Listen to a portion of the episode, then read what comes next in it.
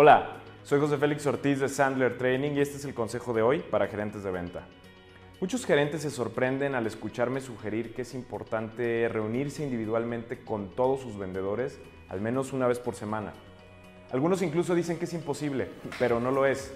Si mantienes las reuniones breves, si piensas en estas interacciones como oportunidades para ponerte al día con tus vendedores, en lugar de oportunidades para arreglar a tus vendedores, y si planificas cuidadosamente estas reuniones de acuerdo con las recomendaciones que describiré a continuación, encontrarás que no solo encajan fácilmente en tu agenda, pero que también ahorran tiempo que de otro modo habrías gastado resolviendo problemas y apagando incendios. Aquí hay entonces cinco cosas importantes que debes cubrir durante las reuniones individuales con tus vendedores. Por cierto, si cubres estos puntos de manera regular y tienes el hábito de enviar la agenda de trabajo para la reunión con anticipación, puedes establecer una rutina de trabajo predecible con cada vendedor. Lo bueno de esto es que les permite a ambos usar su tiempo de manera eficiente. Punto número 1. Establece un acuerdo previo a la reunión. Llega a un acuerdo sobre el propósito de la reunión, el tiempo asignado, yo te recomiendo de 10 a 15 minutos, y los problemas o preguntas específicas que tú y tu vendedor quieran abordar. Probablemente también quieras confirmar que no habrá interrupciones. Por cierto, tu vendedor debe establecer exactamente el mismo tipo de acuerdo con sus posibles clientes al programar sus citas de venta. Así que asegúrate de predicar con el ejemplo. Punto número 2.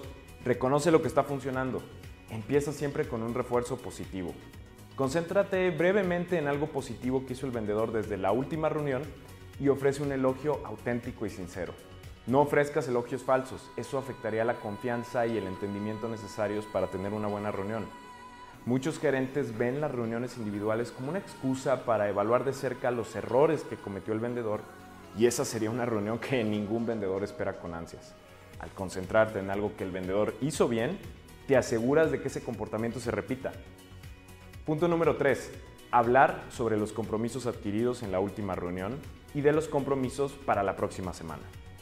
Verifica el estatus de cualquier compromiso específico que el vendedor haya hecho antes durante la reunión previa también identifica cualquier tarea pendiente y señálala para asegurarte de que el vendedor la lleve a cabo antes de tu próxima reunión con él.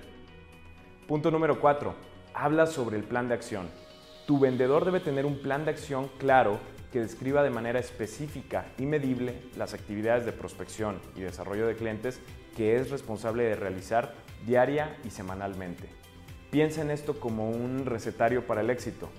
Examinen juntos el cumplimiento de los indicadores clave de desempeño y discutan sus implicaciones para los ingresos del vendedor y del equipo. Punto número 5. Consigue un compromiso verbal claro. Cerca del final de esta breve reunión probablemente habrás identificado una o dos cosas particularmente importantes en las que definitivamente querrás ver alguna acción antes de que los dos se reúnan nuevamente. En los últimos minutos, antes de terminar, establece expectativas pidiendo un compromiso verbal claro de las medidas que el vendedor tomará en estas áreas críticas. Es importante escuchar al vendedor decir en voz alta lo que se compromete a hacer. Cuando las personas se comprometen verbalmente con algo, es mucho más probable que lo hagan.